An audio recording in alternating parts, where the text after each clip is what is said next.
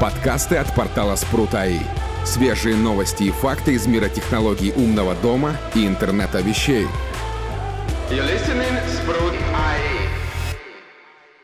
Всем привет! Вы слушаете подкаст от портала Спрут.АИ. В эфире с вами ведущие Армен Карахан, Виталий Никольский, Александр Жабунин и Дмитрий Батюшин. Давно нас не было в эфире.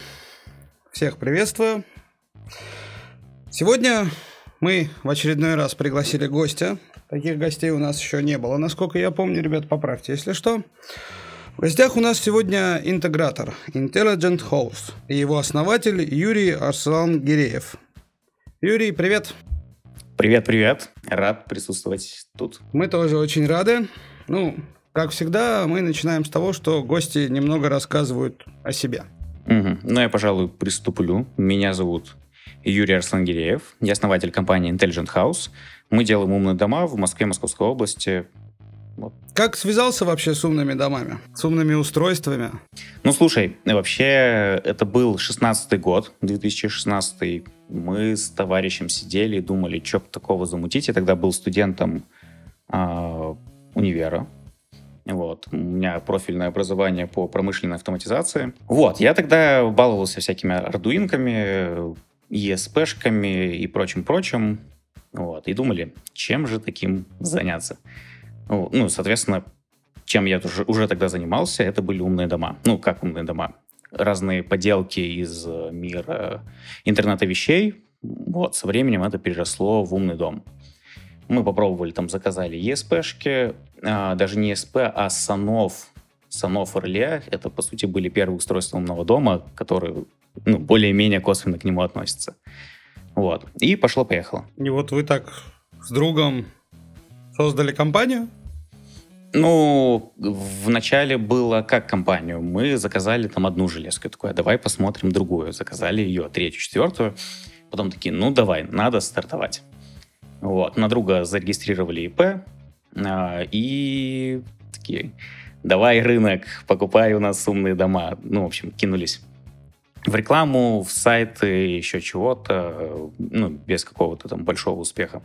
Потом уже в Краснодаре друг случайно там при устройстве на работу, он уже тогда ушел из компании, я уже остался один, он понял, что как-то сложно идет, что-то непонятно, непонятно, как это продавать. Вот, и случайно устраивался на работу в Краснодаре и нашел нам инвестора. Вот, и с этого момента можно считать, что ну, Intelligent House как интегратор запустился. То есть я жил в Обнинске, это Калужская область, рядом с Москвой, не так далеко. Вот, и летали в Краснодар, делали умные дома, там первые умных, первых два умных дома сделали именно в Краснодаре, в Геленджике. Вот, можно сказать, с того момента все началось. Это был год 17 наверное. Расскажи про этот проект, то есть что включало, какие железки были, то есть на чем было настроено. Ну, вообще там Помнишь этот э, проект вообще целиком? Естественно, помню. На тот момент казалось, что вау, мы такие большие штуки сейчас делаем, такой у нас будет умный дом, ого-го. А по факту, это, кстати, первый объект был как раз-таки в Геленджике, то есть было мало того, что прилететь в Краснодар, так еще до Геленджика доехать. Вот. И этот объект себя включал защиту от протечки, которую мы сделали сами, то есть мы собирали данные с датчиков протечки от Акары, вот. И через реле Мега-D замыкали контакт. А, была импровизированная система безопасности, то есть мы повесили датчики, датчики движения, герконы и прочее-прочее в квартире. Вот, соответственно, с возможностью включать и выключать это все дело там и через умный дом, и через специальный автомат в щите. И, и, и, и и, наверное, вс... а, и еще мы повесили домофон и камеру на парковку. Для нас казалось, что это был просто огромный, невероятный, сложный проект. Вот. Э, в реализации было примерно так же, было прям очень тяжело, потому что одно дело сделать что-то у себя там на столе или там у себя в доме или еще что-то, а другое дело приехать вообще в другой город, где ты понимаешь, что у тебя жесткие тайминги, и это там реализовывать. В итоге дом работает до сих пор, то есть это дом такого летнего пребывания, ну не дом, а квартира. Вот. Это был первый объект. Он в плане насыщенности был не супер большой, не супер интересный. А вот второй, который Краснодарский, шел примерно в одно время с Геленджиком. И там уже было совсем интересно. Там мы хапнули прям вообще все. И проблемного заказчика, и кучу кабеля, которые оставили предыдущие интеграторы, которые ушли с этого объекта. Вот, не подписанного никакого. Плюс там была целая куча светодиодного освещения, а, демируемого. И с этим совсем нужно было разбираться. То есть это демируемый свет, это шторы, а в большом количестве это там какой-то климат, ну и естественно, там, с голосовыми помощниками. Ну, на тот момент только с Siri. Siri, Apple Home мы тогда интегрировали, Яндекса тогда в нашем арсенале не было. Вот. Они запомнились очень сильно, их было делать тяжело. Ну, во-первых, связано с перелетами, во-вторых, с фантазией заказчика, который придумал сценарий. Они на самом деле прикольные. То есть ему нужен был шоу-рум, чтобы показывать, смотрите, что умный дом умеет делать. Вот. А я на все это соглашался, все это реализовывал, и было прям очень интересно, прикольно, весело. Это была неделька еще та. Ну, то есть, если это был какие-то сценарии, то есть, значит, было построено уже на каком-то хабе, то есть, это были не одиночные железки, правильно понимаю? Да, естественно. Мы вообще вот даже на самом начале не делали на одиночных железках. То есть у нас был а, в плане платформы а, мажордома, ну, в плане программного обеспечения, а, а аппаратная составляющая была, естественно, малина. То есть малина, мажордома. А уже дальше мы к нему всякое разное подключали. А основным хабом проводным был контроллер Mega с модулями расширения. Для него мы даже делали, разрабатывали свои блоки для демирования светодиодных лент и всякого разного.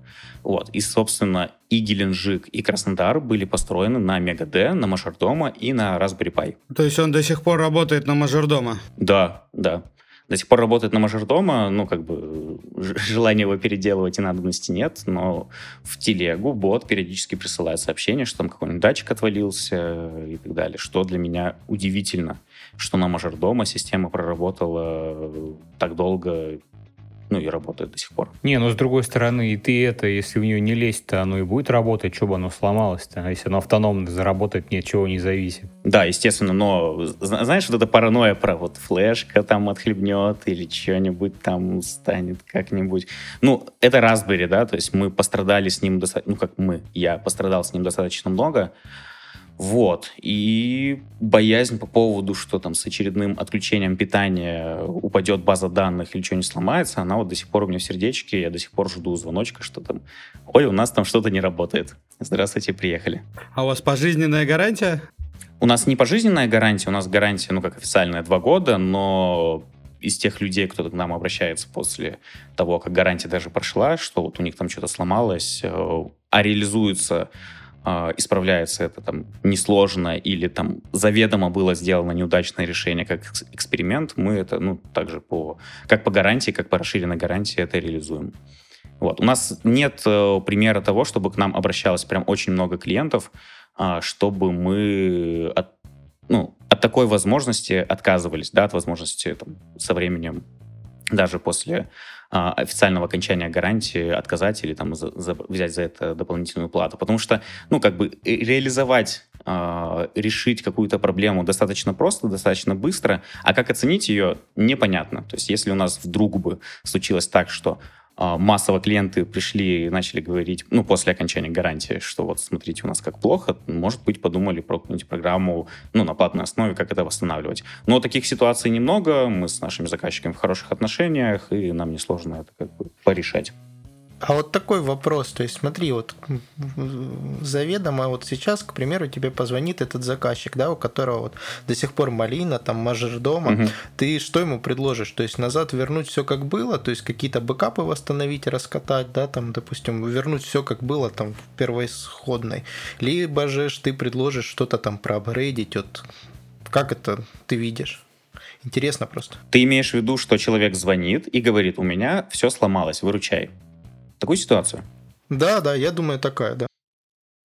А, ну, естественно, первая попытка будет это все восстановить, потому что бэкапы есть, и, ну, как бы не, нет желания там сильно копаться. Про апгрейдить, ну, смотри, Квартира, которая в Геленджике, она такого временного пребывания. Там приехали летом на пару недель, и дальше она год стоит. То есть там и у заказчика, скорее всего, не будет желания как-то это апгрейдить. Вот. И у нас. Ну, и, естественно, апгрейд подразумевает под собой ну, платную основу, да, что человек говорит, давайте, или почините так, или давайте сделайте мне еще лучше. Вот, поэтому решением будет, скорее всего, сделать э, попытаться сделать восстановление на какой-нибудь более надежной платформе на сегодняшний день. Ну, я имею в виду, там, использовать не флешку, там, а, например, ММЦ накопитель или типа того. Ну, то есть избавиться от возможности того, что такая ситуация повторится в будущем. Слушай, а вот интересный тоже вопрос. А если к вам придет тот же человек, там, ну, там, условно такой же, там, он заказчик из Геленджика, но который пользуется своим домом, которому и вы ему ставили, ну, где-нибудь там лет пять назад, условно, и скажет, о, слушай, у меня тут такая вот проблема, э, я поменял лампочку, на балконе и хочу ее автоматизировать тоже. Вы за такие штуки беретесь или говорите, нет, э, ну, тебе нужно там сначала проапгрейдить свой умный дом до актуального состояния, и потом мы сможем там внедрить какое-то новое решение. Или как-то беретесь все равно за эти вещи, которые там пять лет назад сделаны и уже как бы не актуальные, но все равно можно что-то допилить. А, ну смотри, в такой ситуации мы обычно поступаем следующим образом мы даем человеку решение по тому, как он может это самостоятельно реализовать. Ну, то есть, я хочу добавить там умную розетку. Добавь мне ее, пожалуйста. Такой, окей, если хочешь, можешь купить розетку, поставить ее, э, мы подключимся, там ты ее под, ну, подключишь к системе и будет работать. Либо расскажем, как это подключить. Э, такая поддержка, она бесплатная. Ну, мы не хотим браться за такие объекты, потому что ну, голова э, другим совсем занята, и там, приехать добавить какую-то одну лампочку, это ну, нерационально, не, не на пользу бизнесу. Вот. Но если человек говорит, что а давайте мы добавим, там, например, пул устройств или еще чего-то. Ну, смотри, подытожу, чтобы не, не, раскачивать э, эту лодку. А если человек сам интересуется умными домами, ему интересно добавить какую-то железку, мы ему даем возможность консультационную это добавить. Это там денег не стоит. Если же человек говорит, а, давайте приедьте мне, добавьте и так далее, мы можем за это взяться, но нехотя. То есть, как правило, там с, с этой историей не возьмешь много денег, вот, а время, ну, естественно, оценивается больше, чем а, стоит эта услуга. Поэтому либо будет отказ, либо ну, как, объяснение заказчику, как сделать это самостоятельно. Ну, я про одну лампочку больше там условно ты сказал, потому что было бы странно, если бы там полквартиры сделали умные, а полквартиры оставили. Он потом такой через пять лет, о, я хочу еще полквартиры сделать умной. Это так чисто условность про одну лампочку. Ну, да. Ну, короче, хочешь сделать лампочку, вот инструкции, вот поддержка, мы поможем, подскажем, но приехать к тебе будет проблематично, тем более в Геленджик. Давай приедем в Геленджик, сделаем тебе э, твой умный дом, оплати билеты, оплати дорогу, ну, и там разные командировочные расходы. Ну да, это будет просто стоить 60 тысяч рублей, да, там с человека, а так, да, пожалуйста, без проблем. Да-да-да, конечно, лампочка того стоит.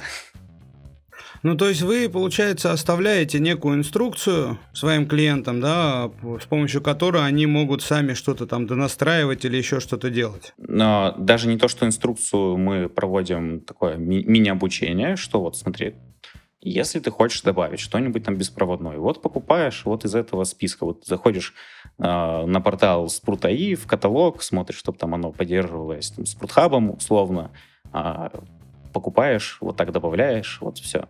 Запомнил? Запомнил. Потом, когда он решил добавить и, допустим, не вспомнил, как это делается, мы ему еще раз расскажем, как это делается. Ну, то есть инструкции, обучение, это все проводим, естественно. Сколько человек у тебя в компании?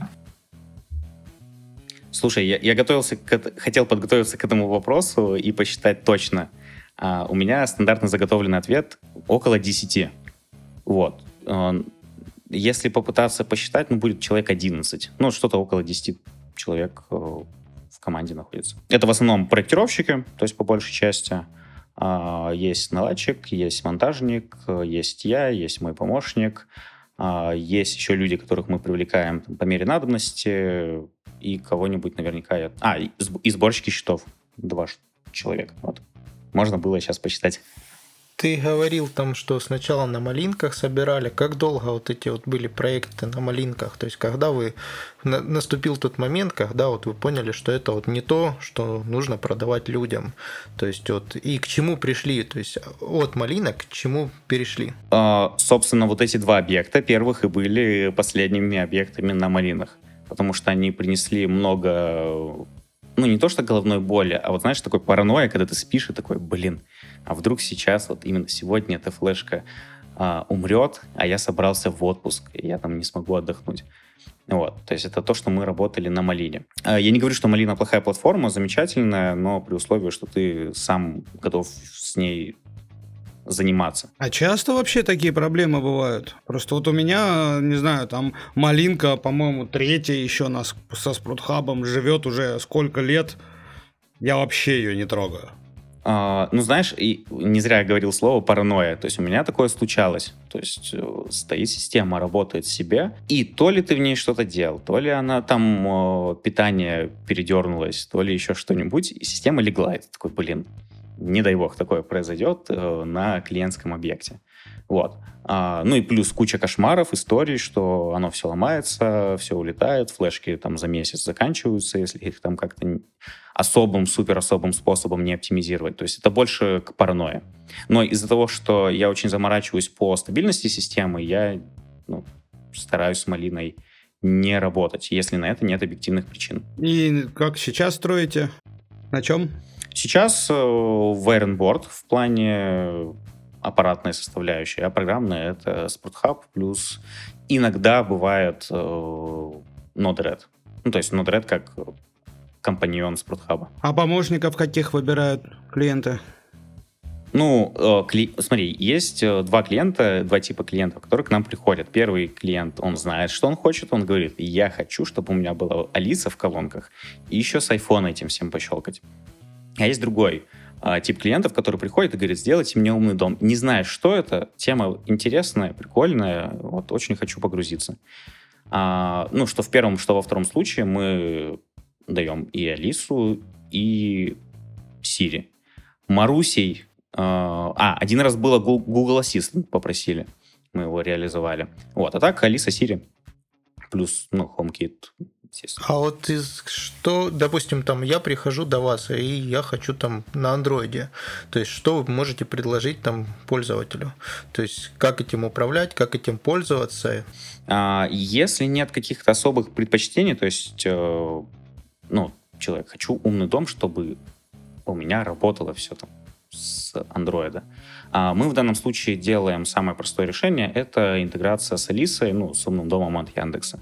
Вот, потому что из коробки поддерживается спортхабом, и, как правило, такое решение клиентам подходит, потому что есть интерфейс, есть удаленный доступ, есть э, голосовое управление, что еще нужно. А мне в плане визуальной составляющей Яндекс э, Алиса не, ну, умный дом от Яндекса, приложение умный дом, а, не очень нравится, потому что ну, оно и облачное, и выглядит э, так немножко на любителя, я привык все-таки а, к айфоновскому умному дому. Даже когда у меня не было айфона, но мы уже делали умные дома, я думал, вот, как, классно на, на Apple Home. Вот. А если человек пришел на андроиде, Здравствуйте, вот вам Алиса. Если нужно что-то дополнительное, мы предлагаем ему, например, веб-интерфейс спрута. Если нужно еще что-нибудь прям совсем специфичное и нужно дорого-богато, то можно сделать и на Iridium, и на любом средстве визуализации. Но, как правило, до такого не доходит. Алиса и человек, ну, ему ее бывает достаточно. Ну, имеется в виду голосовое управление. И голосовое управление, и интерфейс. Есть же приложение «Умный дом» от Яндекса, фиолетовое, новое.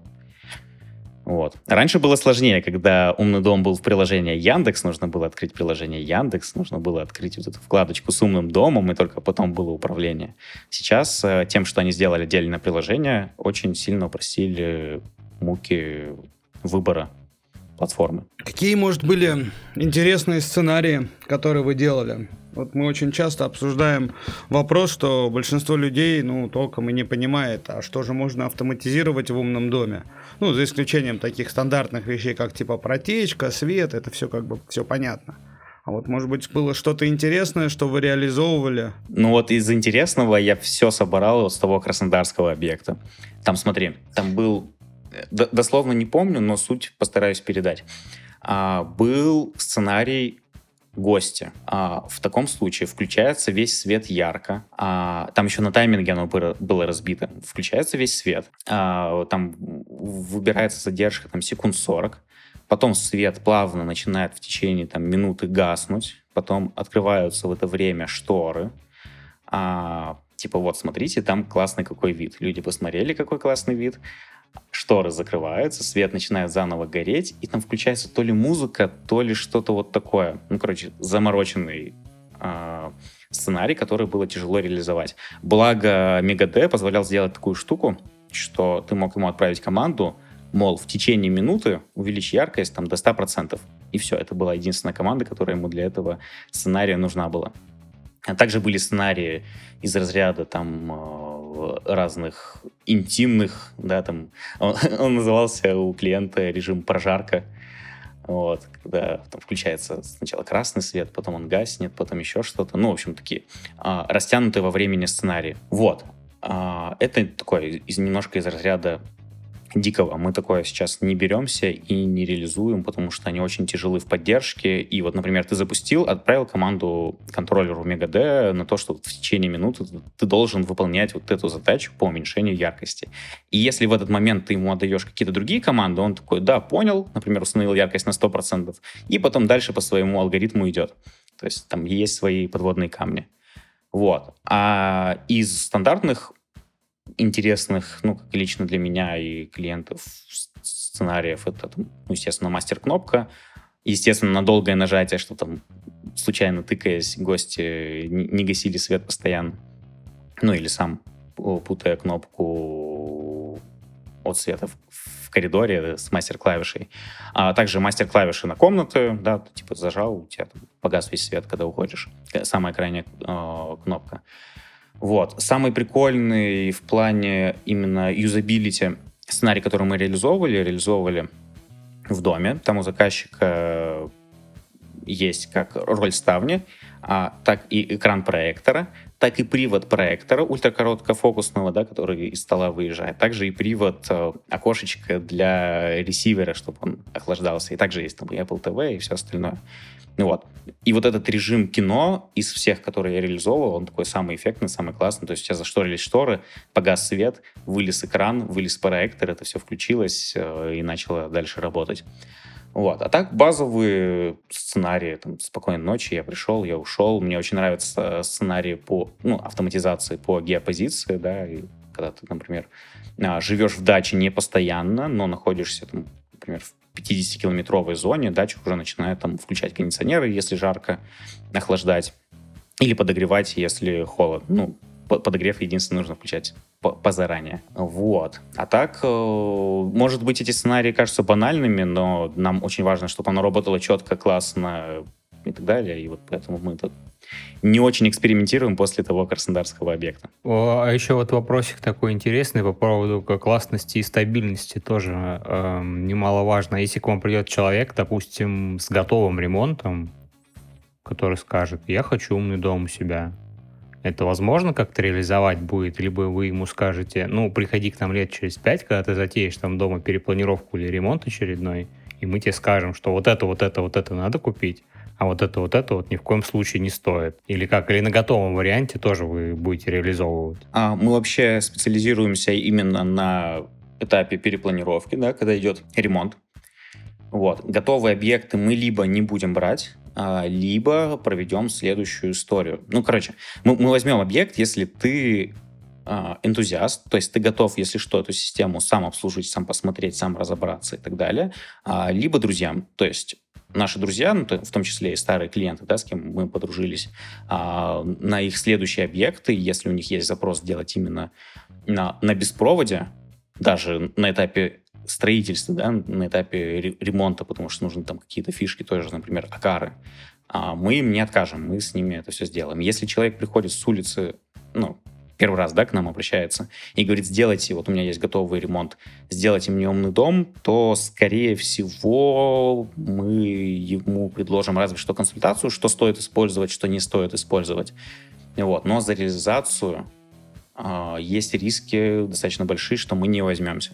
Потому что отказоустойчивости такой системы нет ну, супер большого какого-то доверия.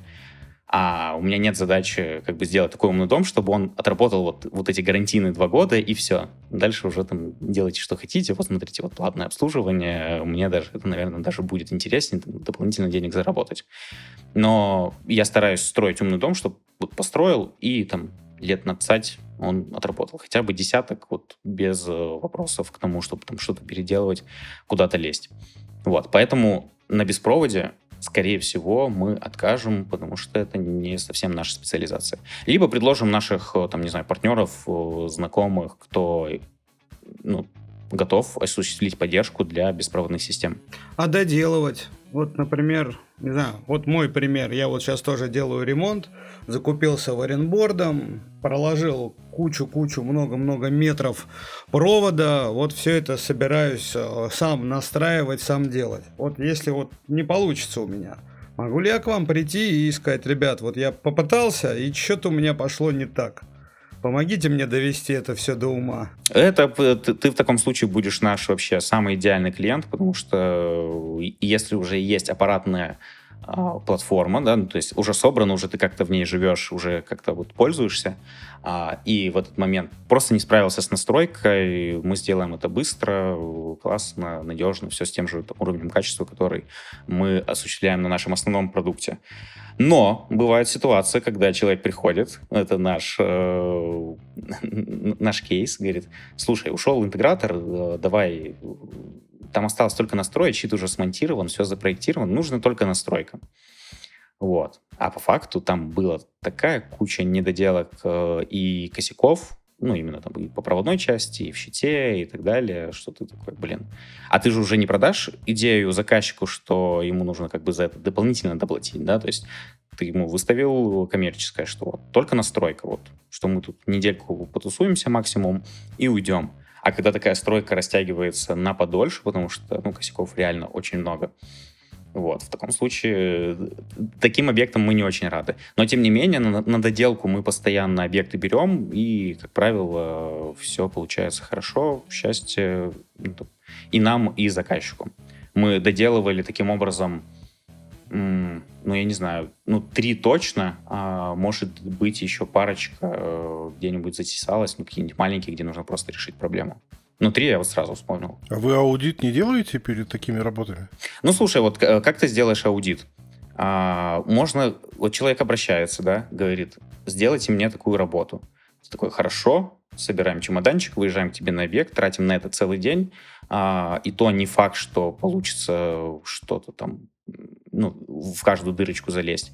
А выставляешь ему коммерческое предложение, он такой, нифига себе, спасибо, до свидания. И потом следующий еще приходит. И также говорит. Вот. Здесь вопрос э, к тому, что ну, ценишь свое время, да, ты готов пойти на такие риски и взять на себя эти, эти траты, что если вдруг что-то пойдет не так, ты можешь просто оценить на адекватность, да, то есть есть проект? Есть. Щит стоит? Стоит. Провода подключены? Ну да, почти все.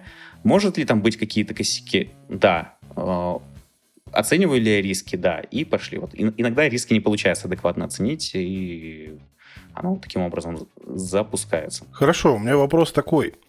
Давай ты расскажешь нам про полный цикл идеального умного дома. Вот пришел к тебе человек, у которого э, есть голые стены, есть возможно, какие-то идеи, а, а может быть вообще идей никаких нет, он хочет как в классике «сделай мне красиво». Как все происходит? Вообще, смотри, интегратор — это такой человек, который один из первых приходит на объект, и один из последних с него уходит, может быть, даже не уходит. Такое тоже а, встречали. Вот, соответственно, идеальный цикл следующий. У человека есть уже там дизайн-проект, или он уже знает, что он будет делать дизайн-проект, он обращается, говорит, Юра, помоги, пожалуйста, я хочу сделать умный дом, с чего мне начать, э, куда смотреть, вот у меня есть квартира, вот задают ключи там через месяц, вот что, что мне с этим делать? Вот. Мы ему рассказываем, на какие моменты обратить внимание, куда чего смотреть, э, что из решений стоит использовать, что не стоит использовать, что если у человека есть задумка, можно ли ее ре- реализовать, а, или предлагаем, чем можно заменить его, замысел, да, то есть он может тоже придумать какую-нибудь дичь из разряда «сделайте мне так, чтобы...» И дальше пошла фантазия человека. Вот. Но мы ему предлагаем те решения, за которые мы можем отвечать. Все, сходимся, все, возвращайся, друг дорогой, когда закончишь дизайн-проект. Или человек уже закончил дизайн-проект и такой, сделать, ну, посчитайте мне, сколько там стоит умный дом. А, мы изучаем дизайн-проект, по нему готовим коммерческое предложение. Человек его смотрит, говорит, почему так дешево, пошли работать. Да-да, фантазер. Вот. И а, мы подписываем договор, тут же начинается его проектирование. Проектирование длится порядка, ну, стремимся к месяцу, чтобы вообще все закончить. А, но, как правило, активная фаза это вот недели три, а дальше уже идут какие-то доделки э, из разряда, что дизайнер не определился, что там будет, или там заказчик еще не определился, или там еще что-то. Ну, в общем, что-то порядка месяца а, готовим проект, готовим все сметы и так далее. На этом этапе происходит закупка оборудования, мы начинаем собирать щит. А, кстати, проект отдается еще не до конца готовым, то есть, э, как правило, человек приходит не на, в идеальном режиме, да, как я описал, что вот он собирается делать ремонт, собирается искать дизайнера, он ищет в тот момент, когда ему уже нужно завтра делать монтаж или там вчера делать монтаж, сделайте мне быстренько проект э, умного дома. Поэтому и таких больше всего. А в таком режиме мы недели за две готовим кабельный проект, отдаем его заказчику, за, ну, монтажники заказчика начинают кидать кабель. Вот, в это время мы доделываем проект счета. Дальше подготовили смету, дали заказчику, друг дорогой, оплати, пожалуйста. Он оплачивает смету, то есть того, что нужно для счета. Это сам щит, а, автоматы УЗО, если мы эту часть тоже делаем, элементы умного дома. Вот. Оно все к нам приходит, собирается щит еще там, ну, активная фаза у него недели две, потом еще неделька на то, чтобы его проверить и запрограммировать, и еще неделька до этого, чтобы там все заказы, которые мы сделали, да, для этого щита, а, чтобы все пришло, и все, уже щит был комплектный. Вот. Дальше уже, когда стены белые, да, то есть основная часть грязных работ завершена, то есть вряд ли кто-то будет уже штробить стены, заливать стяжку, то есть уровень пыли будет уже достаточный. Это уже то время, когда можно приходить и монтировать щит. То есть чем позже это будет, тем, в принципе, наверное, лучше. А, но по графику там бывает по-разному. Вот. И мы пришли, смонтировали щит, проверили то, что можно. Если где-то что-то не получается, да, там кабель э, подписан неправильно, мы его вызваниваем, ищем. Ну, в общем, все, что можно сделать на данном этапе, мы делаем и уходим. И берем оплату за монтаж э, на, на этом этапе. То есть мы взяли предоплату, когда подписали договор. Это вот вторая плата случилась. И далее а, ждем того момента, когда у заказчика будут висеть светильники.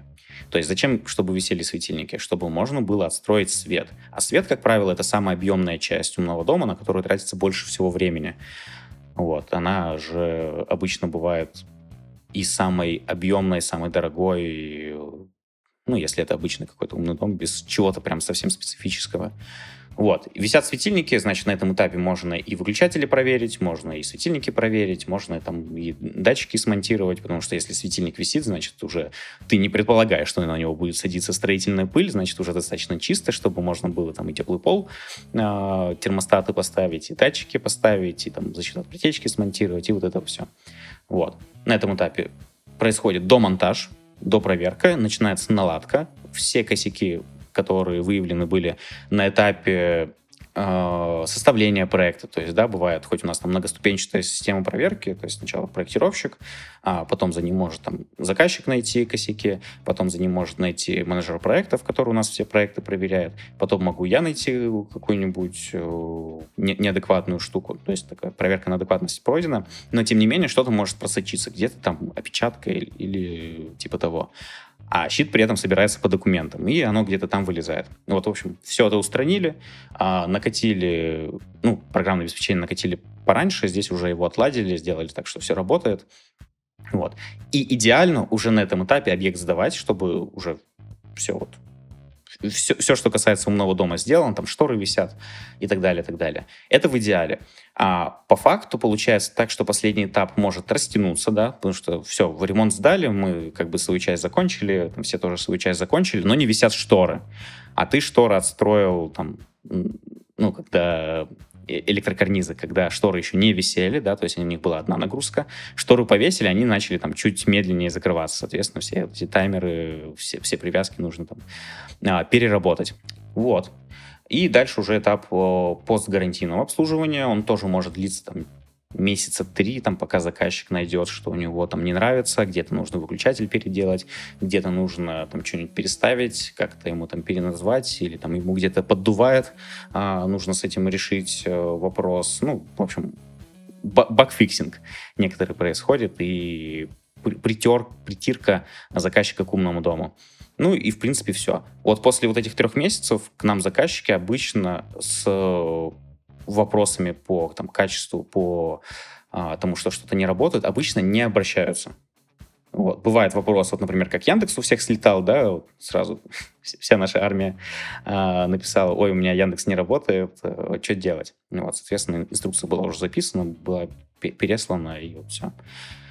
Вот. И, и в принципе, все. И дальше тоже важный момент для идеального клиента, что он нас порекомендовал, мы там сделали ему либо там второй, третий дом, либо там кому-то из друзей.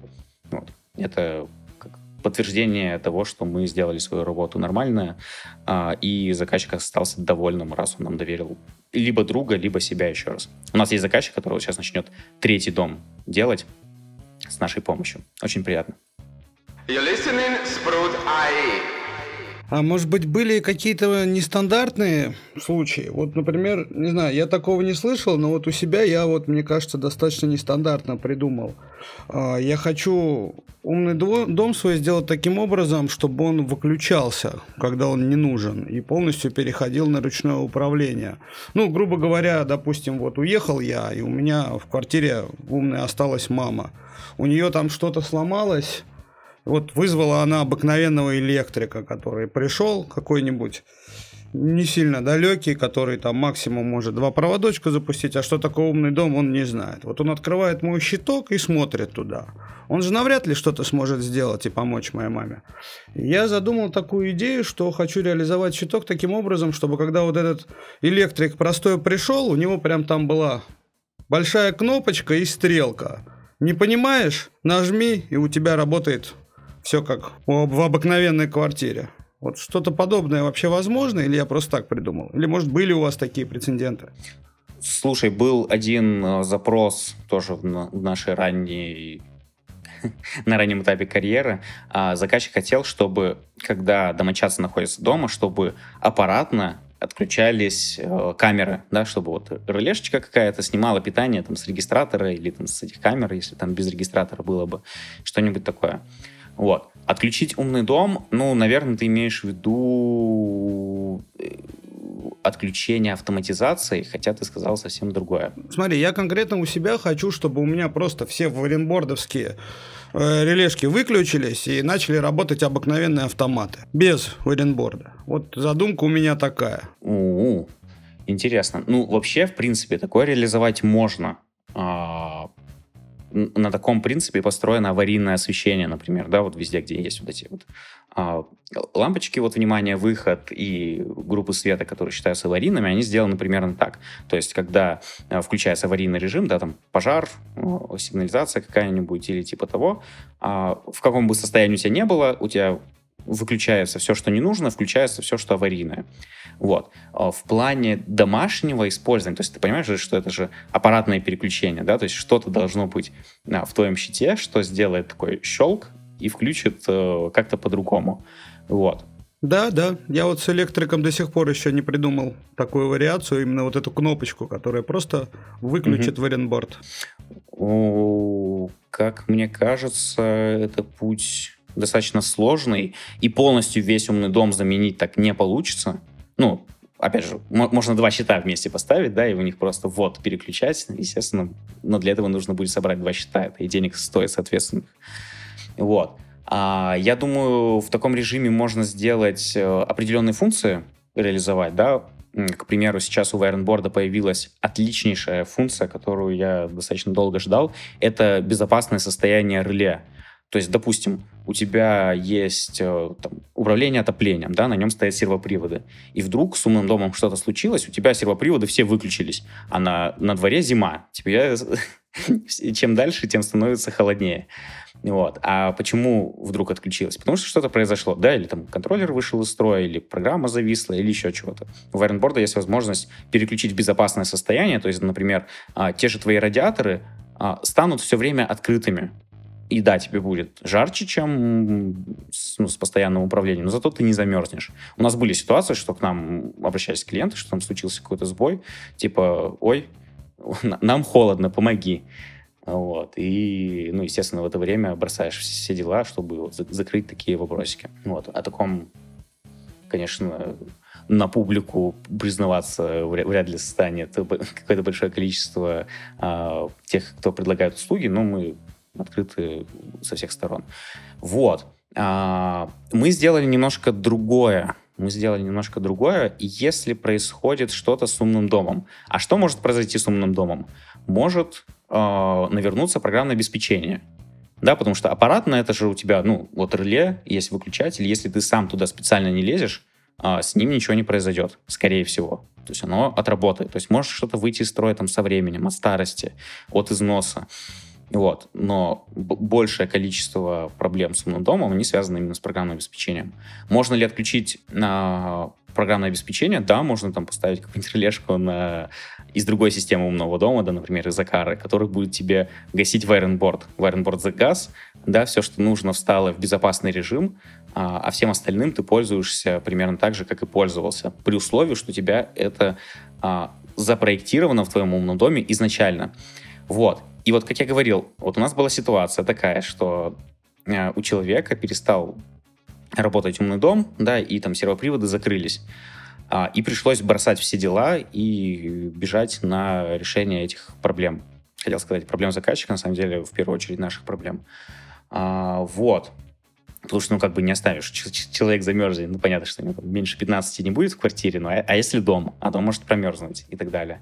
Вот. И мы пришли к к такой концепции умного дома, когда вот то понятие умного дома, которое все вкладывают, это является всего лишь пультом к автономным системам. То есть освещение построено на реле Варенборда, да, допустим. И они будут работать даже без умного дома. Даже вот контроллер полностью вытащи, подключи к реле питания, подключи к нему выключатель, подключи к нему лампочку, он будет работать даже без умного дома.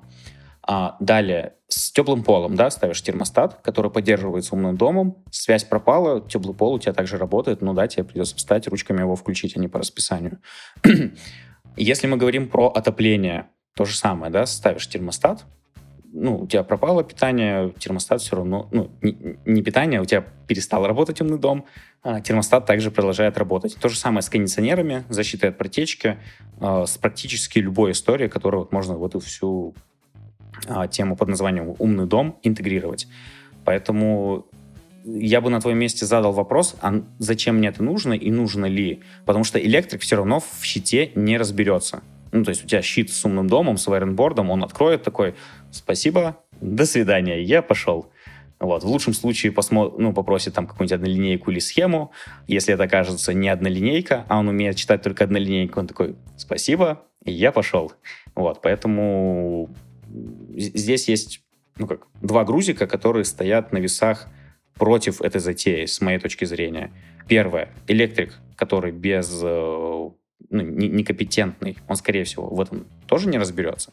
Второе, можно организовать все таким образом, что умный дом отключать не нужно. Разве что отключение автоматизации. В таком случае можно тот же Wirenboard или там любой хаб повесить на реле и отключать его, если тебе нужно. Или на физический автомат, что будет э, получше даже как по мне.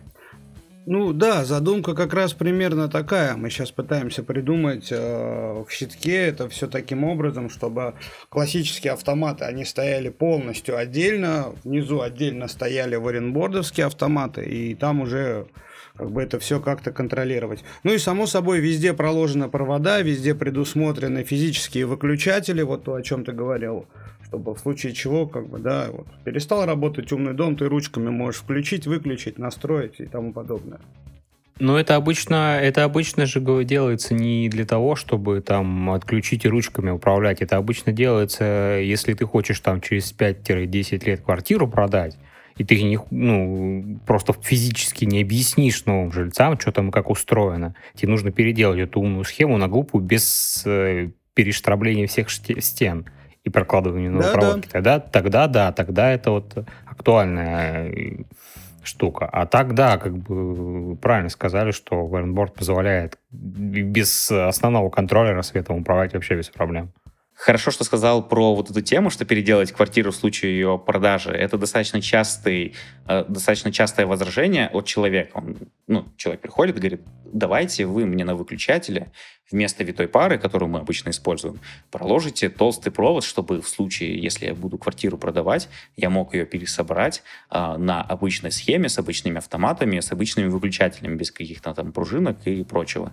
Но э, тут возникает вопрос, опять же, такой же, как я Эрмену задал.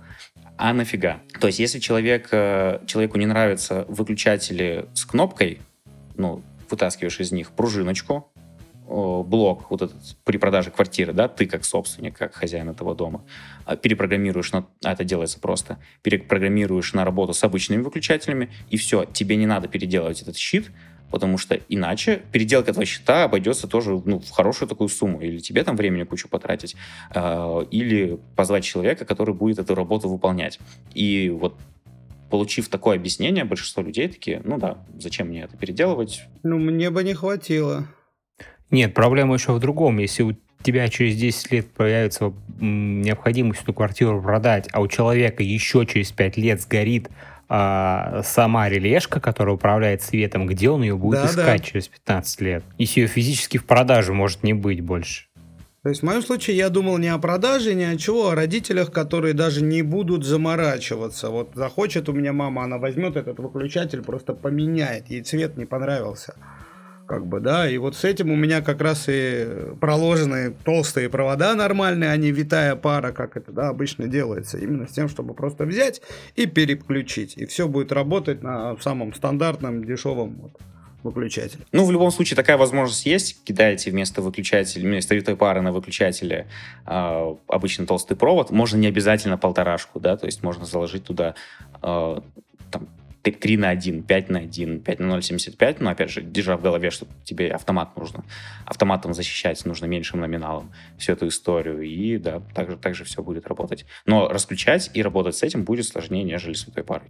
Да, да, ну я в любом случае на себя все это беру как раз-таки. Именно в таких случаях делают гибридные системы, а, где делается классическая проводка. А, ну, то есть выключатель идет э, фаза, есть там еще и ноль, ставится в выключатель релюхи и выносится данная часть э, в, э, в подрозетники. Это позволяет, э, это, конечно, добавляет без провода, но ввиду того, что оно не на батарейках, как бы эту пляску про батарейки исключает, но очень часто это хорошо проходит в квартирах. Потому что если ты с этой квартиры съезжаешь, ты эти релюхи из подрозетников вынул, и у тебя абсолютно классическое освещение. А это обычно основной геморрой. Потому что все остальные системы, там шторы и всякое такое, обычно с собой не забирают. Вот. Э, ну или там не, не демонтируют, потому что это такая штука. Вот. А свет как бы сделать тупым очень просто, используя гибрид. Но можно и не делать. Потому что сила в подрозетник и на больших площадях это тоже много денег на кабель. Ну да, да. И плюс, опять же, вопрос, э, э, смотря с чем ты столкнешься, да, у тебя может сгореть э, там модуль, который в щите стоит, вероятно, и гарантированно у тебя там, ну ладно, не гарантированно, тоже вероятно, но чуть больше вероятность, у тебя в подрозетнике сгорит вот эта вот релешечка. Ну, как сгорит? У нее износится реле или типа того. А, к нам тоже вот один из запросов был, переделайте мне мой умный дом с там, производителя одного э, на проводную систему нормальную, потому что я задолбался их менять. Второй заказчик, вот мы ему их устанавливали, он говорит, вот у меня есть релешечки, поставь мне их, пожалуйста, у меня готовый ремонт. Это, кстати, один из примеров, когда мы все-таки за беспровод взялись, потому что заказчик их сам смонтировал, он говорит, мне только настроить. Такой, окей. Они были уже смонтированы, и все эти релешки, ну, погорели, причем, скорее всего, не поизносились, а именно там что-то у них выгорело. А производитель с российского рынка ушел. И что? И теперь что делать? Ну, конечно, понятно, можно заменить, но, возможно, тебе придется и систему в таком случае менять, либо делать ее, опять же, гибридной, да, там, например, ZigBee с Z-Wave вместе. Ну, в этом и идея, потому что, когда у тебя сдыхает релешка в подрозетнике, ты вынимаешь релешку, подключаешь выключатель напрямую, и у тебя работает свет. А когда у тебя сдыхает блок в щите, тебе нужно ждать, пока этот блок приедет, пока тебе его заменят, пока тебе его запрограммируют. Соответственно, с точки зрения быстроты восстановления работы там, того же освещения, ну, небо и земля. Ты хочешь сказать, что у тебя релешка лежит запасная в шкафу, а запасного, запасной релешки в щиток в шкафу не будет лежать, или что? Нет, зачем нужна, зачем нужна релешка, если у тебя сдохла релешка, пока к тебе, к тебе едет новая, ты подключил выключатель просто в фазу 0. Вернее, просто в фазу, и у тебя ручное управление светом. И ты никого а, вот не ждешь. Да. Тогда и, да. И когда как бы у тебя приедет замена, ты опять засунешь эту рулежку и вернешь все как было. А когда у тебя все завязано на щит, а у тебя в подрозетнике витуха, ты так не сделаешь. Ну, строго говоря, сделаешь, если там опять же, иметь... Ну, хотя да, тоже нужно иметь в загашнике что-нибудь, там, какое-нибудь импульсное реле или типа того, залезть щиток, половину пересобрать. Ну, да, вот да, да, да. Поэтому сейчас как бы застройщики, когда думают об этих всех вещах, они думают как раз-таки про гибрид. Во-первых, это дешевле, а, ну, то есть стоимость порта получается примерно такая же, но с точки зрения именно мобильности это более такое мобильное решение. Вот. Ну и с точки зрения восстановления работы, вот такие вещи, то есть без там, я не знаю, без отопления можно, особенно если у тебя стоят как бы нормально открытые э, эти самые приводы, при потере питания, которые открываются, то как бы это пережить можно, да? А вот когда ты без света, поверьте мне, а я без света сижу, доста- ну, сидел достаточно часто, пока мы тестировали это все, это очень напряжно, потому что обычно у людей как бы фонарики есть, но где-то лежат далеко, и жить с этим очень тяжело. Поэтому, ну, вот с точки зрения именно эксплуатационной, гибриды, ну, чисто с моей точки зрения, они более перспективные. Ну да, но с другой стороны, я же пришел из э, промки, а в промке вот ты вот продаешь, например, какое-то устройство, да, какой-нибудь щит автоматизации. У тебя на каждое устройство должен быть zip, да, то есть каждой по паре а, каждого блока по одному. То есть если иметь э, в голове такие переживания, что у тебя такая ситуация может произойти, докупаешь отдельно каждый блок, да, имеешь холодный резерв, переключаешь, ну, чук-чук-чук. Тем более, когда все на разъемчиках, делается все достаточно быстро. Но только нужен все равно интегратор, чтобы его запрограммировать, потому что рулюху уж нужно прописать чтобы она работала. Потом нужно сменить сценарий. Ну, то есть это прям больно. Ну, э. Э, ну да, да, зипом так. А если же ты просто меняешь релешку, ты можешь там тому же вайренборду написать, но если мы про вайренборд говорим, пришлите мне релешку вот с такими-то параметрами связи, да, вот с такой скоростью, если там у тебя что-то нестандартное вот с таким адресом, Просто ее меня одну вытащил, вторую заставил. Тебе дальше больше ничего не нужно настраивать, дальше живешь в этом с заказными позициями согласен, да. А вот раз, раз мы заговорили про э, сложные всякие штуки, расскажи вообще, какие подсистемы вы автоматизируете. Ну, то есть свет, понятно, шторы мы услышали, э, протечки вскользь тоже будет интересно. А что еще? Всякие бассейны, теплицы, котлы, ворота, еще что-нибудь. Вот какие вот из, из вообще всего того, что есть и можно автоматизировать не только в квартире, но и в частном доме. Ну, свет, да, сказали, там любой демируемый, любые виды, ленты, dim to warm, что хочешь. Вот. Далее климат, да, то есть это кондиционирование, это приточно-вытяжные установки, это обычная вентиляция, а, это отопление, теплый пол, возможно, что-то пропустил. А, увлажнение, да, в том числе и канальное, и практически любое. Опять же, которое мы верифицируем на этапе проектирования. Вот. Э, про климат сказали, про шторы сказали. Ну и все, что касается защиты от солнца, да, это шторы, а, жалюзи, в том числе и с ламелями. А, это и роль ставни, и рулонные шторы, и какие хочешь. Вот. Дальше.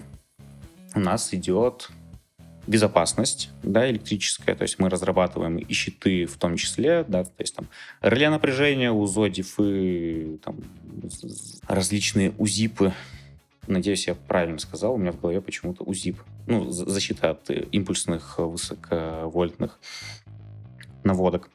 Вот. Это что касается безопасности. Протечка. Да, защита от протечки. Обычная, стандартная защита от протечки. Как бы про нее... И, и сказать-то особо нечего. Она работает не, себе не, погоди. У дома. тебя, вот из того, что ты упоминал, это у тебя стандартная защита от протечки. Это были датчики протечки Акары и что-то там еще. Сейчас-то вы что ставите? Не, слушай, я тогда сказал, что это была самодельная защита от протечки, а здесь уже стандартная. Ну, как правило, мы используем либо решение от Вайренборда, да, то есть их блок VB MVAC, а, либо нептуновский блок защиты от протечки, что одно, что второе решение абсолютно великолепно справляются со, со своими задачами. Вот. И в зависимости от задачи мы выбираем между ними двумя. Я, кстати, когда делал обзор на систему защиты от протечки, но у меня в обзор почему-то не зашло, это или косяк монтажера, или я там где-то прощелкал. А, я снимал про блок защиты от протечки от Ларнитеха, и вот у них и у единственных из тех, которых я тестировал, была а, защита от обрыва датчика. То есть у тебя датчик оборвался, система тебе скажет, чувак, у тебя тут провод перебит, что-то с датчиком, иди посмотри. В случае, что, что с файренбордом, что с э, Нептуном, да, ты провод обрезал случайно или специально, или там что-то, или кто-то тебе подгадил, вот, и случилась протечка. Ты не узнаешь об этом, пока тебя все-таки не затопят. Вот. Это такое интересное наблюдение. А разве датчик в этот момент не теряет это соединение с мозгами умного Нет. дома? Нет. Это, это если говорим про беспроводные. Интересно. Значит, это значит хорошо, что я Акарой пользуюсь. Беспровод, беспроводной можно вычислить, что он там давно на связь не выходил, и а ну-ка, там, иди его пошевели. Ну, Акара но другой вопрос, да, в HomeKit. А, Акара показывает, но у меня в квартире лежит датчик протечки от Акары, я не хочу обмануть с цифрами, но, по-моему, он показывал, что он офлайн 9 месяцев. Или что-то типа того. Или месяц. Ну, короче, достаточно много, чтобы забеспокоиться. У меня в голове цифра 9 месяцев, возможно, ошибаюсь. Я такой, ну, наверное, батарейка села. Прихожу к нему, ну, имитирую протечку да, пальцами, и у меня система сообщает, что протечка случилась. Так что тут, опять же, достаточно ли месяц а, срока для того, чтобы ну, бить тревогу, или каждую неделю ходить вот эти беспроводные датчики прощупывать? А датчики протечки от того же, например, гидролока, надеюсь, их имею в виду, они вообще двухпроводные, да, то есть просто считывается сопротивление между двумя площадочками, то есть даже без какой-то там, а, без какого-то дополнительного питания. Видеонаблюдение, домофоны, ворота, гаражные, еще что-нибудь интересное. Да, естественно. Ну, ви- видеонаблюдение мы пытались сделать что-то прям такое прикольное, классное, что-нибудь свое, чтобы можно было куда-нибудь интегрировать. По факту есть три системы видеонаблюдения, которые мы можем рекомендовать там, в зависимости от ситуации. Это либо самое обычное видеонаблюдение, да, вот когда вот подразумевают видеонаблюдение. Вот видеонаблюдение, как на шиномонтажке, вот такое. А второй вариант, э, если вы пользователь айфонов, это что-то, что с э, домом интегрируется.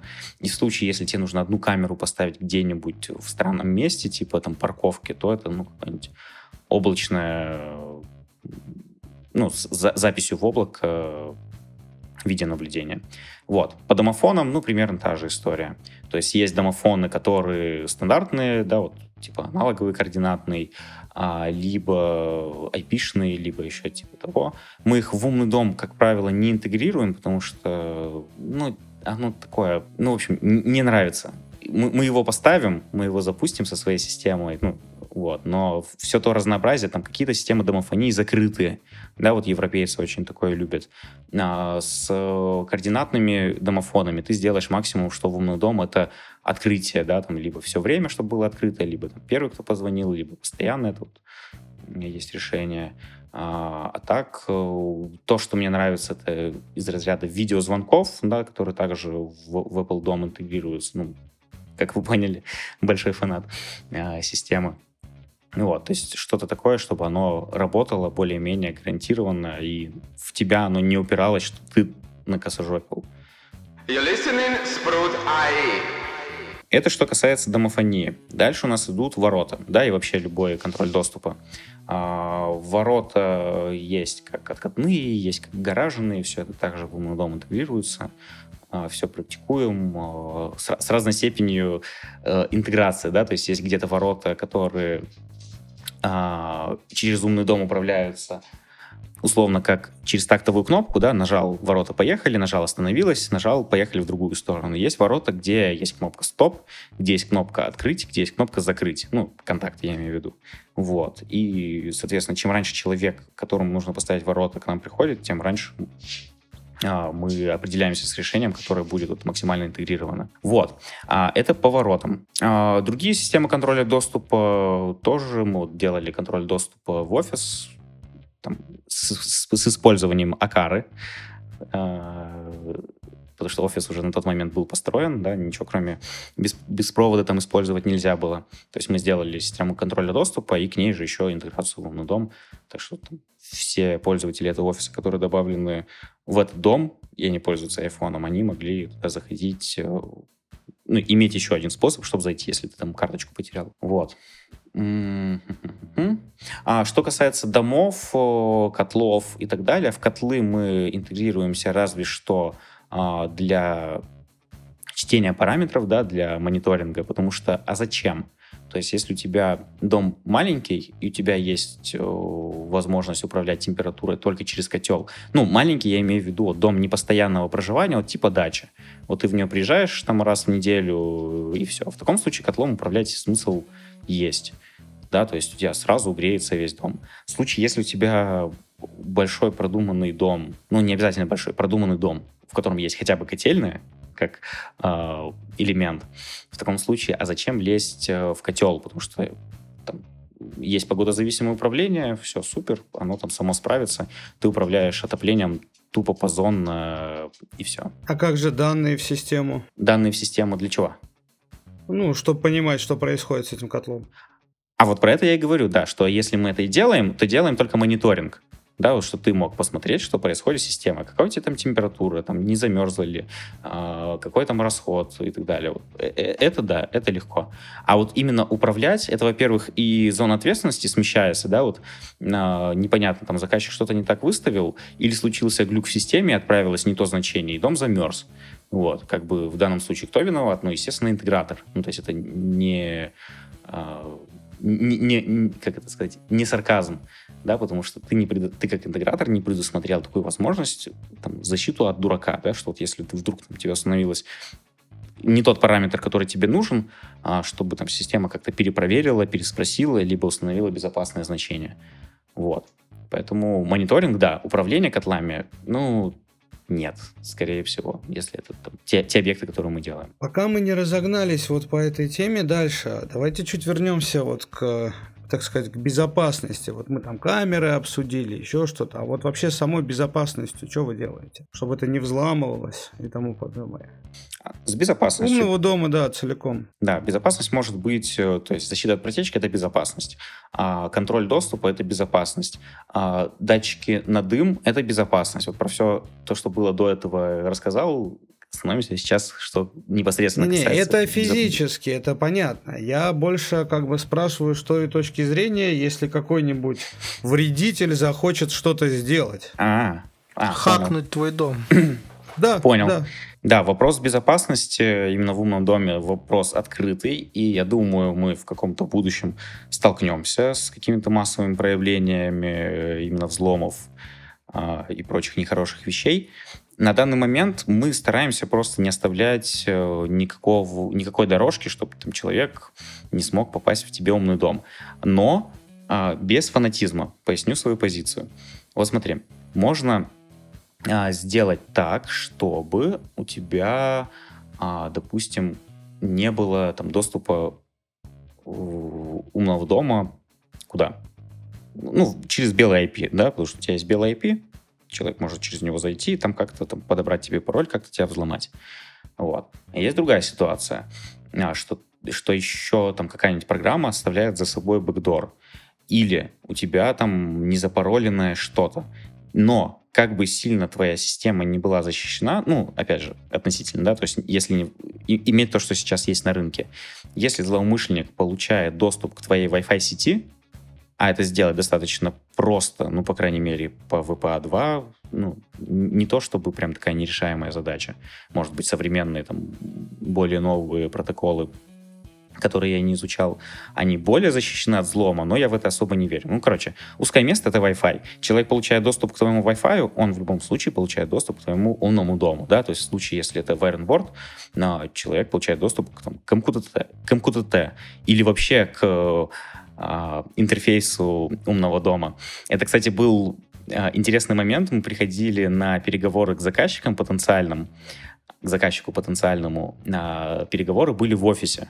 И они такие, вот мы хотим на, ну, в Ironboard в том числе смотрим, потому что вот у нас в офисе тут сделано а, умный дом на в Ironboard. А я к тому моменту уже ну, увидел, что есть открытая сеть в Ironboard или вот это Wi-Fi, да, что он раздает, а, или в списке устройств. Ну, короче, я зашел в этот Ironboard, и у них начал светом щелкать. То есть это был такой, знаешь, э, пиар-момент, что, ну, типа, человек понимает, что это, ну, типа, я, ну, в глазах а, потенциального заказчика это выглядело так, что я зашел и взломал. Вот. То есть минимально, что следует сделать для умного дома, это не дать доступа простого, супер простого для обывателя в него попасть. То есть если вы делаете умный дом на вайренборде, в первую очередь отключайте ему его Wi-Fi. То есть сразу будет э, плюс тысяча к безопасности и секьюрности вашего умного дома. Вот, там поставить э, пароль куда-нибудь, я не знаю, на МКТТ тоже, ну, наверное, будет не лишним. Все, что более этого, а, я полагаюсь на тех людей, которых я считаю умнее себя. Да, то, то есть я, ну, я же не программист, я настолько глубоко а, по сравнению с, людьми, которым постоянно про это, этим занимаются, не погружусь в историю и не сделаю ее настолько безопасной, как могут сделать люди за меня. Соответственно, а, работая со спортхабом, я доверяю команде спортхаба, что они там о безопасности позаботились. Работая, там, не знаю, с вайренбордом, я ну, конечно, относительно, да, вот то, что история я сейчас рассказал с тем, что Wi-Fi включен по умолчанию, и если его специально не выключить, он так и будет висеть и давать доступ к твоему умному дому всем соседям. Но, тем не менее, а, мы сторонники такой разумной безопасности. То есть куда можно залезть, чтобы и своих дырок не делать, и старые по возможности прикрыть. Как, к примеру, вот открытая Wi-Fi сеть у Ironboard. Смотри, к примеру, заказчик там просит у вас бэкапы, то есть свои системы, да, после монтажа, после всего там, как вы это все настроили, отладили, установили, вот, вы дадите эти бэкапы, предоставляете, или, то есть он, к примеру, там захочет, чтобы как бы на случай там своей безопасности, к примеру, там ты перестанешь заниматься этой деятельностью, вот, но он захочет как бы хранить непосредственно у себя бэкап. Вы предоставляете или все же это какая-то личная информация? Да, естественно, предоставляем. Ну, вот смотри, если заказчик достаточно подкованный, он сам эти бэкапы все снимет. Ну, как бы проблемы не доставляет. Вот. Если у заказчика будут храниться наши бэкапы еще дополнительно, это а, ну, дополнительный кружочек защиты, которым ты себя обезопасиваешь от неприятной ситуации, как то, что ну, сделать настройку нового дома с нуля, да, в случае чего. Вот, поэтому, да, мы бэкапы предоставляем, да, пароли, логины, там, практически на все мы предоставляем. У нас не было пока прецедента, чтобы заказчик пришел и что-то очень сильно накрутил, и что-то там совсем плохое сделал. Бывает, что человек зайдет, например, там, что-нибудь обновит, э, какой-нибудь Linux, э, и там, не знаю, что-нибудь сломалось. Такое было постоянно на Raspberry, ну, я обновлял, у меня там переставал работать мажордома. Вот, сейчас такое тоже там случается. Там, по крайней мере, там пару лет назад Wirenboard мог выкатить какое-нибудь обновление, которое тебе ложило систему и там из-за чего-нибудь. Ну, вот, с таким сталкивались достаточно часто тогда. А вот таких ситуаций, чтобы заказчик пришел, что-то сделал, что-то где-то там ну, поменял необратимо, и нам приходилось бы ну, задуматься о том, чтобы не давать доступ да, там, к бэкапам, а, к не знаю, панели управления и так далее, такого не возникало. Ну, говорю, прецедентов такие были. Прецеденты были, что человек зашел, такой, о, у меня висит, надо обновиться. Новое, значит, э, хорошо. Нет, в случае там, с Linux не всегда так все просто. Вот. А, поэтому мы просто человеку говорим, друг дорогой, пожалуйста, не обновляйся. Вот пока не знаешь зачем, а захочешь обновиться, вот очень будет чесаться, напиши, позвони мне, я скажу, можно или не можно. А если не можно, то почему не можно? Вот.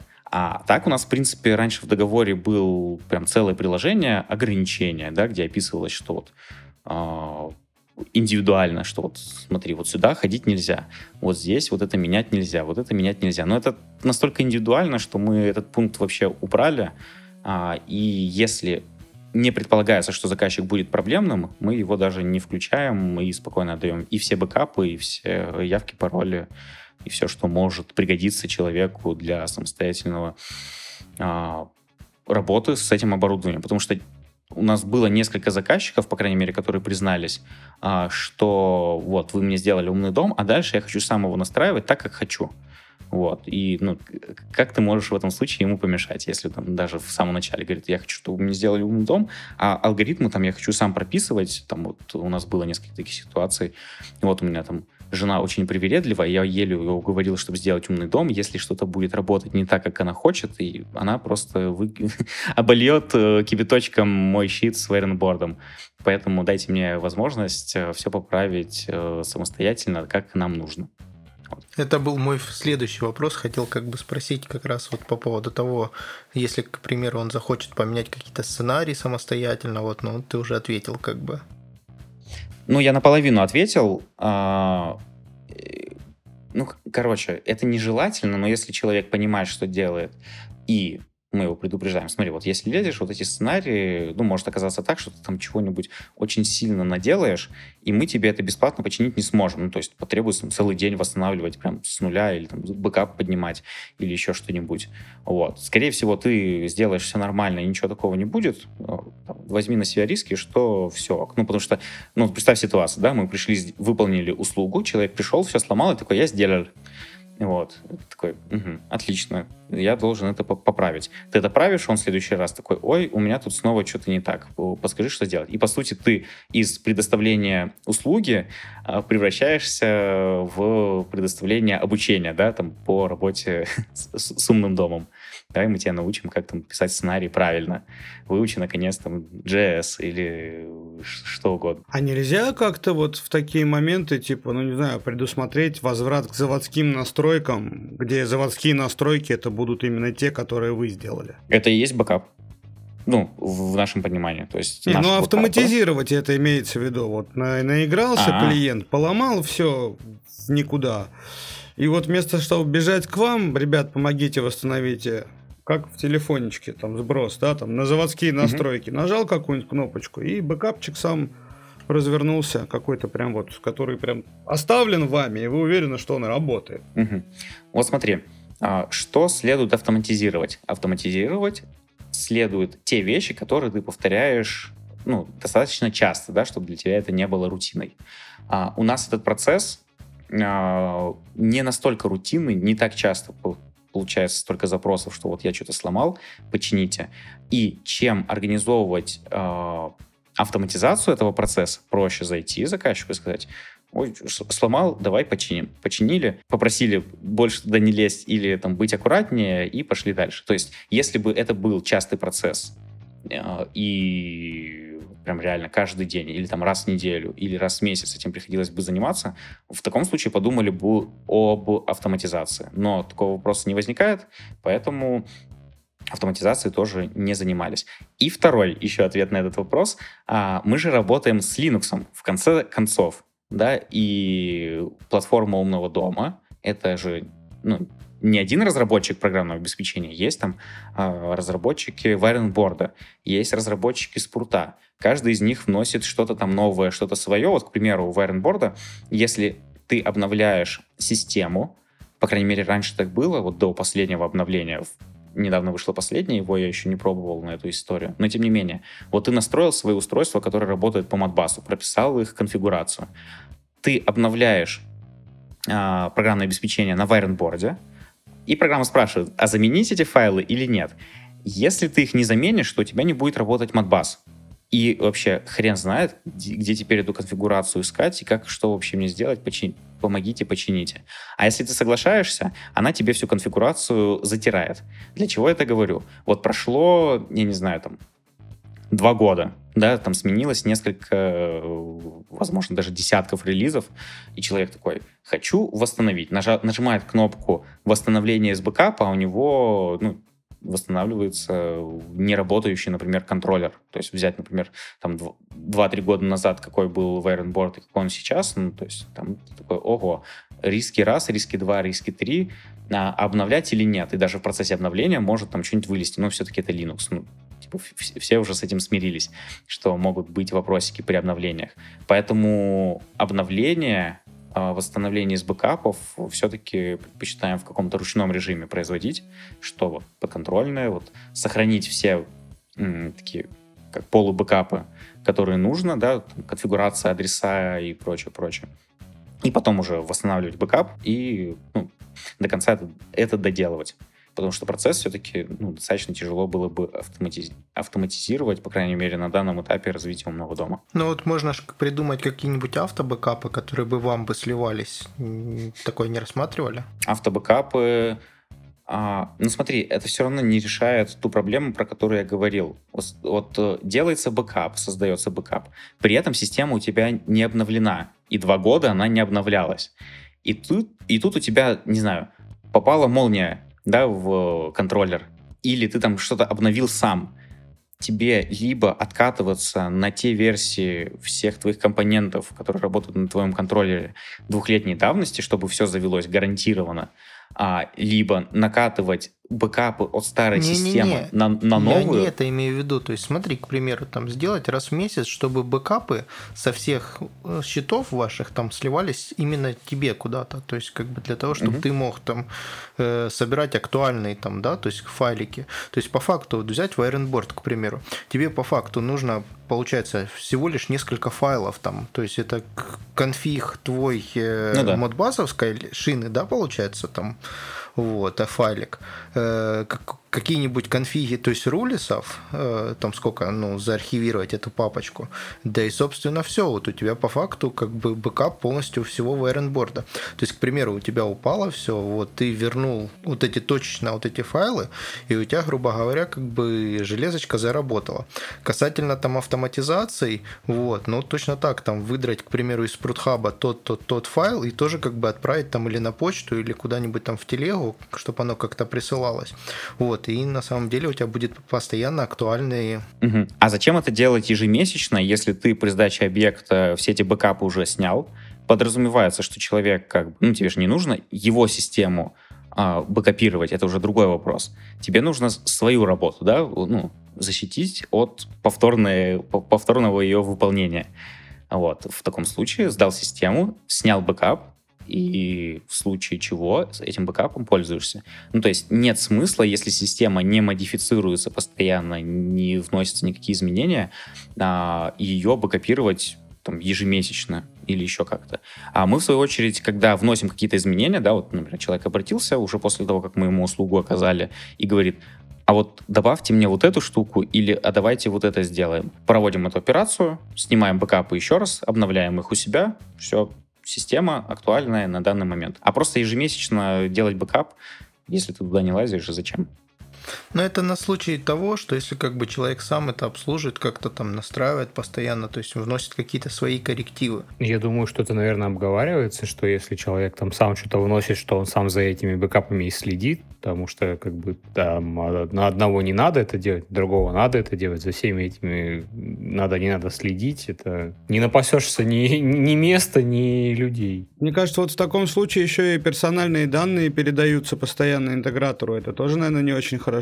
Ну или требует каких-то специфических условий или договоренностей хранения всего этого. Да, ну, э, так и есть, то есть ты а, вот эти бэкапы спрятал у себя где-нибудь, закрыл, защитил и все. А если оно будет автоматически происходиться, да, происходить, то это вот тот самый бэкдорчик, про который я говорил, который лучше не оставлять. Это я отношу все еще к паранойе, да, то есть, ну, не, не такой у нас размах, масштаб, как там у какого-нибудь Яндекса, на чьи а, личные данные пользователей могли бы покушаться нехорошие люди.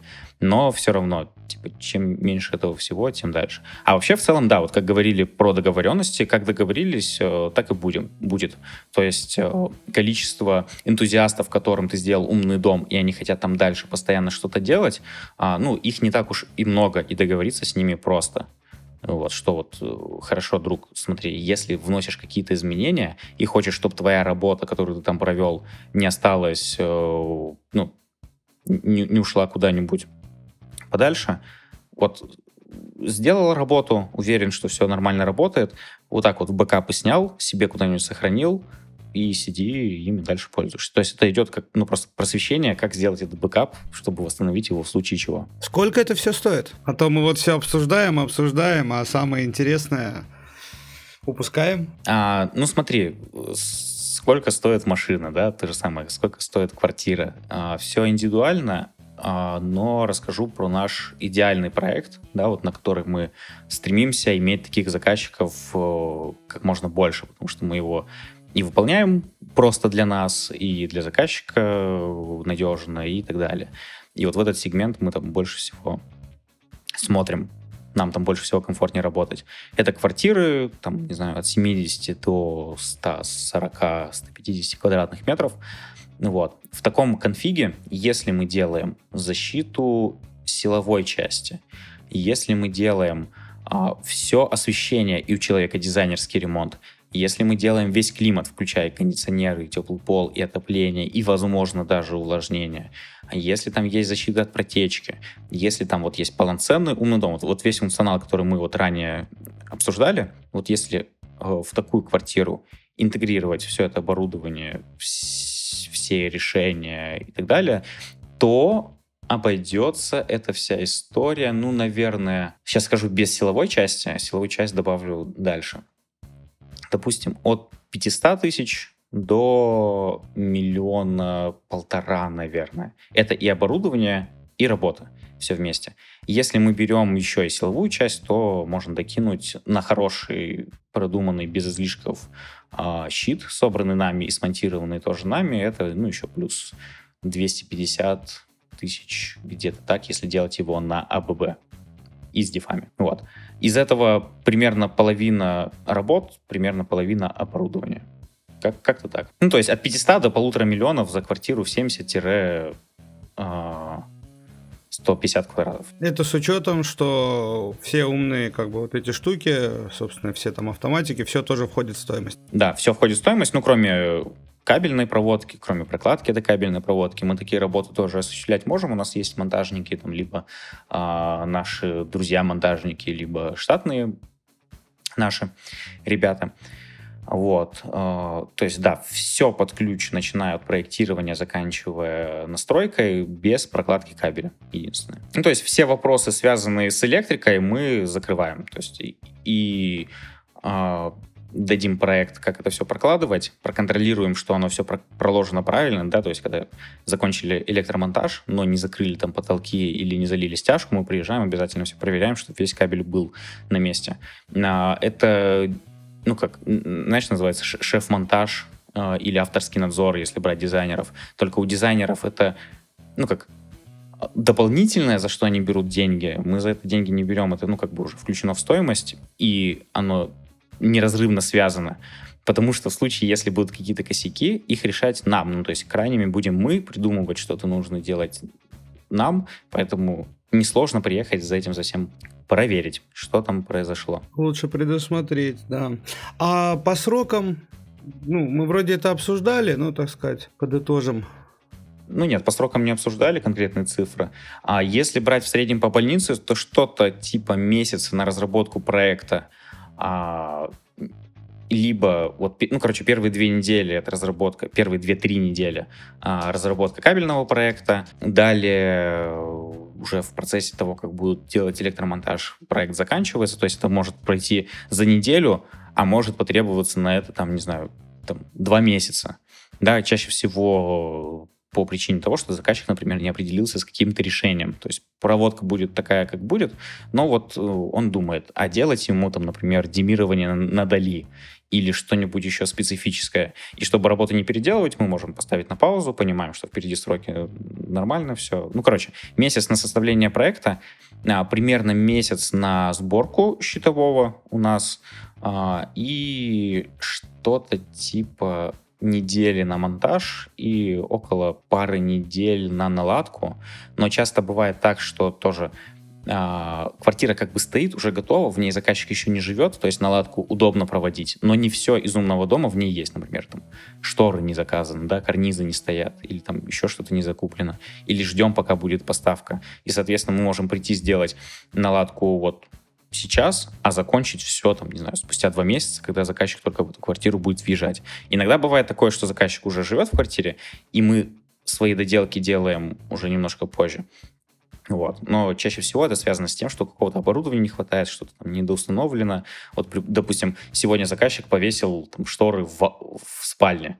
Он такой, сделайте мне, пожалуйста, шторы. Мы там выбрали время, там, течение недели, да, как-то организовали этот момент. Потом на следующей неделе он говорит, а сделайте мне вот там, я вот туда штору купил. Ну, в общем, а, если брать идеальный вариант, то это месяц на проект, а, месяц на сборку с проверкой, с прозвонкой, с предварительной настройкой и что-то типа там пары недель на наладку, ну, еще неделя на монтаж там, все про все три месяца. Обычно в нас ничто не упирается, кроме вот первого этапа, когда заказчик пришел э, и говорит, мне вчера нужно было кидать кабель. Сделайте мне проект умного дома за ночь. Вот. Ну, в этом случае как раз пару недель человек подождет, а дальше мы уже постараемся под э, процесс стройки. Ну и давайте подытожим. Вот что понимание тебя, твоей команды, вообще такой умный дом? Если к человеку на улице подойти, да, у каждого там получится свой срез э, о том, что такое умный дом. Мы этих срезов собрали достаточно много, то есть у каждого не, не, каждый не, не, не, не, не, не, подожди, стоп. Я не хочу слышать, э, как бы, что думают ваши клиенты. Я хочу услышать вас. Я же почему и сразу сказал, по твоему мнению, мнению твоей команды. Потому что, как бы, ну, на мой взгляд, это та идея, которую вы несете, да, и которая является основой того, что вы делаете и создаете для своих клиентов. А для меня умный дом в первую очередь это комфорт, да, то есть э, в России, наверное, уже перестали бороться по поводу того, что, смотрите, он сэкономит вам электричество или там еще что-нибудь. Нет. Умный дом это про комфорт, про то, чтобы тебя дома ничего не раздражало. То есть вот смотри, я сейчас живу на съемной квартире, да, и я не все из умного дома могу в ней реализовать. И меня так раздражают шторы, вот что они постоянно закрыты. А закрыты почему? Потому что, ну, ночью, чтобы свет не проходил, их нужно закрыть. Вот. А утром э, там и мне, и жене их открывать лень. Соответственно, спальня у нас все время закрытые со шторами. А гостиная, она все время открытая со шторами. Да, то есть ночью их не зашторишь, ну, потому что нужно лезть, вот это, что-то это. Уходишь, там, рассекаешь в труханах, тебя все соседи видят, ну, такой, ну, вы уже там сколько лет на меня смотрите, что вы там не видели. Вот. То есть меня очень раздражает отсутствие умных штор. Вот.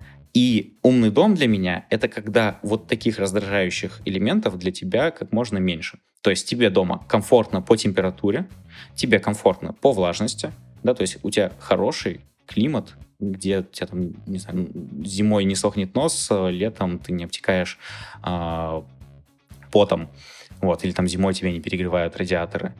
А вот моя боль это шторы, да, что они вот работают так, как должно быть. А если тебе важно работать со светом, ну, то есть какие-то вещи тебя раздражают, например, выключатель далеко, или тебе там вот ты лежишь, уже засыпаешь, а там ты понимаешь, что тебе нужно там в какой-то комнате включить свет, или его выключить, или еще что-то.